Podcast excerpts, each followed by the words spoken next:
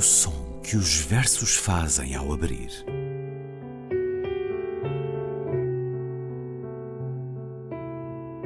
Se leio um livro e ele torna o meu corpo tão frio que fogo nenhum o pode aquecer, sei que isso é poesia. Emily Dickinson. Com Ana Luísa Amaral e Luís Caetano.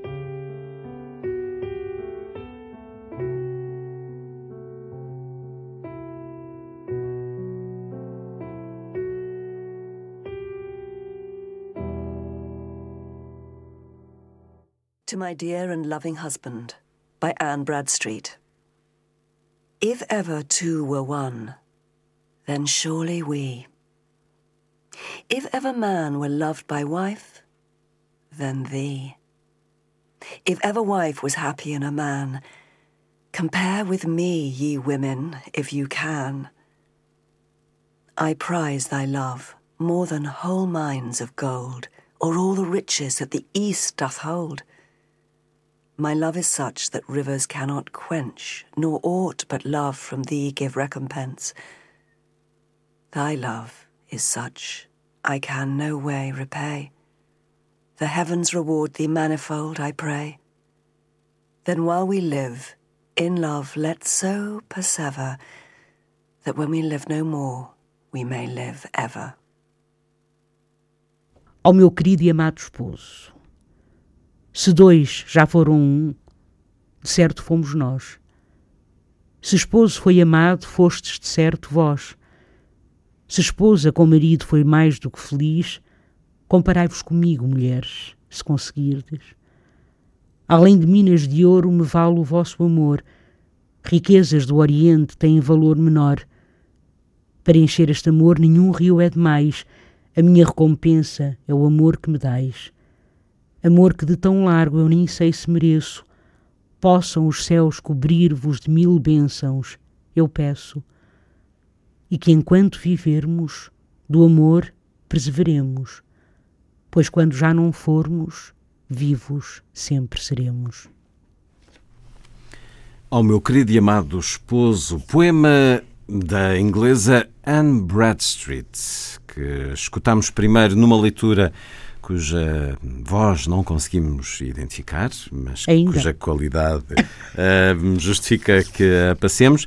Escutámos depois a tradução e a leitura de Ana Luísa Amaral. Olá, Ana Luísa. Olá, Luís. Anne Bradstreet viveu entre 1612 e 1672.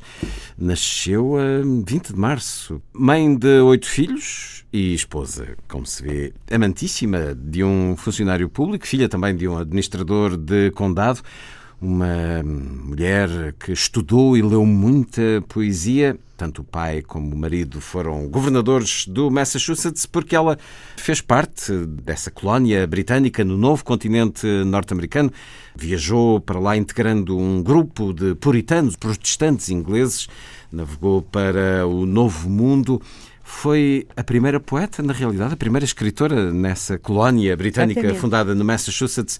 Eu julgo que mesmo em todas as colónias britânicas no novo continente, a publicar. Publicou no ano de 1650 poesia marcada pelo papel e pelos deveres da mulher, mas também pelas questões da fé e da existência. Um poema de amor muito bonito. Ana Luísa? É assim, Luís, é é um poema de amor, de facto. Ah, o, o, o aquilo para que eu quero chamar a atenção é para o seguinte, Luís, é que isto é escrito, repare, tem a ver com a altura em que é escrito e em que é publicado, não é? Depois, é, como digo, como o Luís disse, ele é em 1650, ah, só é publicado na Inglaterra um livro da Tenth Muse, aliás. The Tenth Muse Lately Sprung Up in America, portanto, Qualquer coisa como a décima musa Exatamente, recentemente, surgida exa- na América. exatamente. E na capa dizia que tinha sido composto para uh, Gentlewoman of Those Parts, ou seja, da América, não Lá é? daquelas bandas. Exato, daquelas bandas. Era- alguém traz o manuscrito Exatamente, para a Inglaterra exatamente. e o publica primeiro no, exatamente, no velho continente. Exatamente. The Tenth Muse. Ora, ela é realmente, há um livro interessantíssimo, de 1984, Uh, para o, que de resto eu li, tive que ler na altura, mas depois gostei muito dele, tive que ler por causa do meu doutoramento sobre uhum. Emily Dickinson. Uh, o livro chama-se é de Wendy Martin e chama-se An American Triptych, um tríptico americano. Uhum. Anne Bradstreet, Emily Dickinson, Adrienne Rich. Portanto, repare, vai do século XVII para o século XIX e depois para o século XX, não é? Há uma e para os linhagem 70, aí, Exatamente, há... há... uma linhagem, justamente. Hum. Um, um tríptico americano. Porque realmente Anne Bradstreet é a primeira, é a primeira poeta uh, norte-americana. Digamos, é, é, é uma questão de afirmação. Elas são muito distintas, mas aqui é uma afirmação exatamente, de mulher exatamente, poeta. Exatamente. E até, e até, quer dizer, dos primeiros nomes na poesia, tem, temos Edward Taylor, obviamente, da mesma, da mesma altura do que, que ela. Mas Anne Bradstreet é bastante conhecida, aliás. Uh, uh, uh, e inscreve-se, a sua poesia inscreve-se muito na, na, grande tradição inglesa, a tradição metafísica, não é?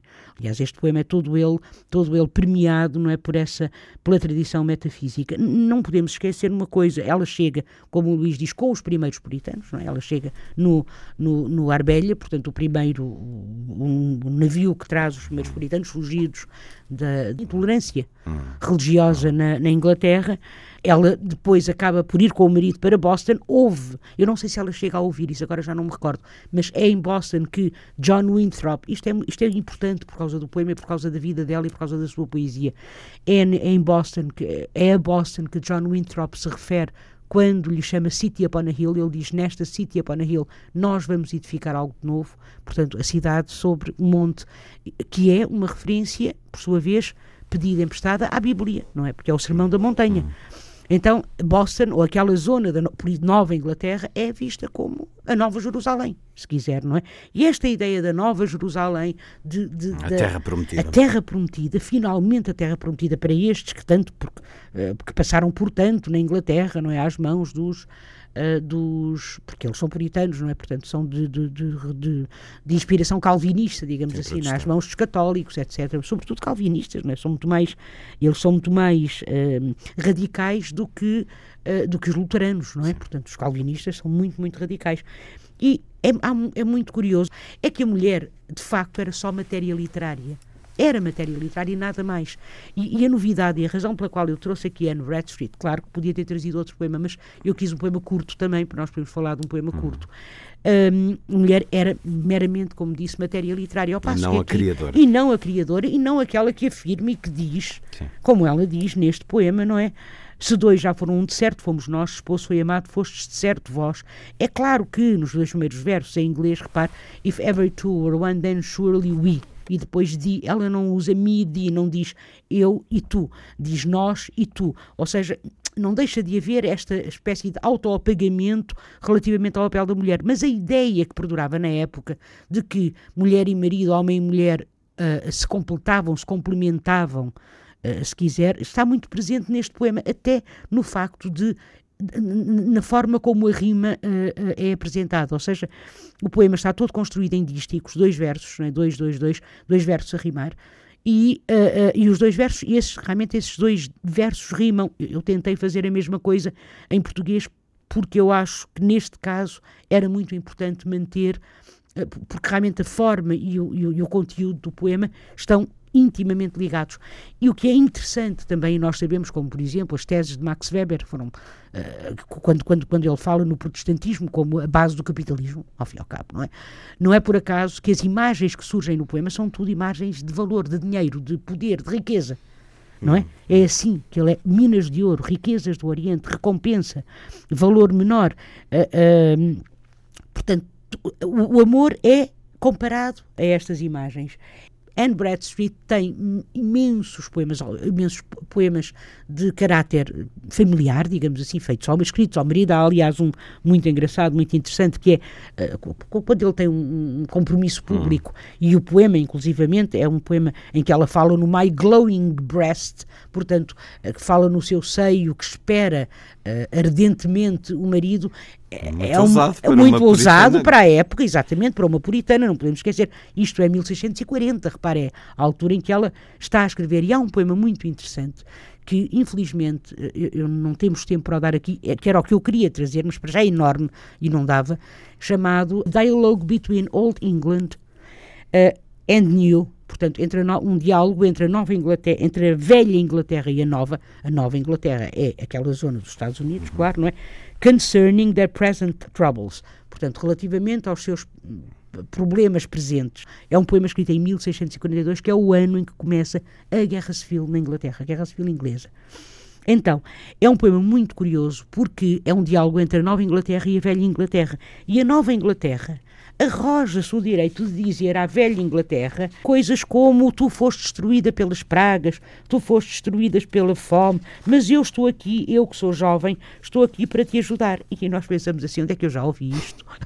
Dito de uma outra maneira. A América, no fundo, está aqui para ajudar a Europa. Ela diz assim, Dear mother, cease complaints and wipe your eyes. Querida mãe, não te queixes, limpa os olhos, shake off your dust, portanto, uh, sacode a poeira, uh, ergue-te, porque eu estou aqui realmente e eu vou ser, uh, eu vou ser eu quem te vai quem te vai salvar, quem vai, cuidar, é? de ti. Quem vai cuidar de ti. É, é claro que a questão da religião está sempre presente nesta poesia, na poesia puritana, sempre. Aqui também, não é? Possam os céus, neste poema, um, the heavens reward thee manifold, I pray, possam os céus cobrir-vos cobrir de mil bênçãos, eu posso. E depois, claro, mas isto é óbvio para quem ouvir, enquanto vivermos do amor, perseveremos, pois quando já não formos vivos, sempre seremos. Quer dizer, fala-se aqui, isto é óbvio, mais que óbvio, a dois tipos de vida, não é? A vida física e a vida depois para além da morte, onde estaremos vivos e onde o nosso amor vai continuar, este amor muito forte. Agora, é muito, eu acho que é muito, muito belo, porque para todos os efeitos nós não encontramos aqui exatamente uma posição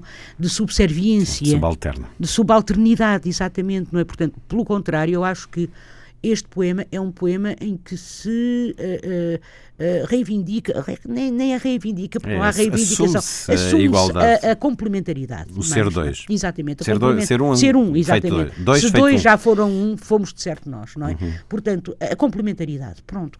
E eu acho que é muito bonito e que realmente, hum, escrito, quando é escrito, nesta altura... é, é uma afirmação é, corajosa até, de certa maneira. Não acha? Portanto, está um bocadinho já mudou de opinião? Estou a brincar. Não, porque eu li que muitos a consideram até uma primeira feminista Sim, uma, exatamente. na poesia. Anne Bradstreet, o poema Ao meu querido e amado esposo, no som que os versos fazem ao abrir. Ana Luísa, até para a semana. Até para a semana, Luís.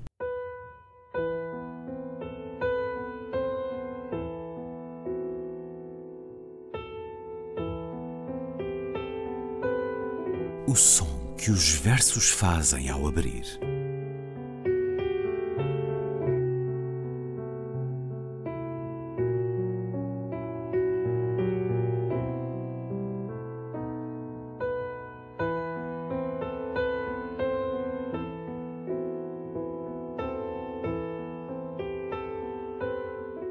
Com Ana Luísa Amaral e Luís Caetano.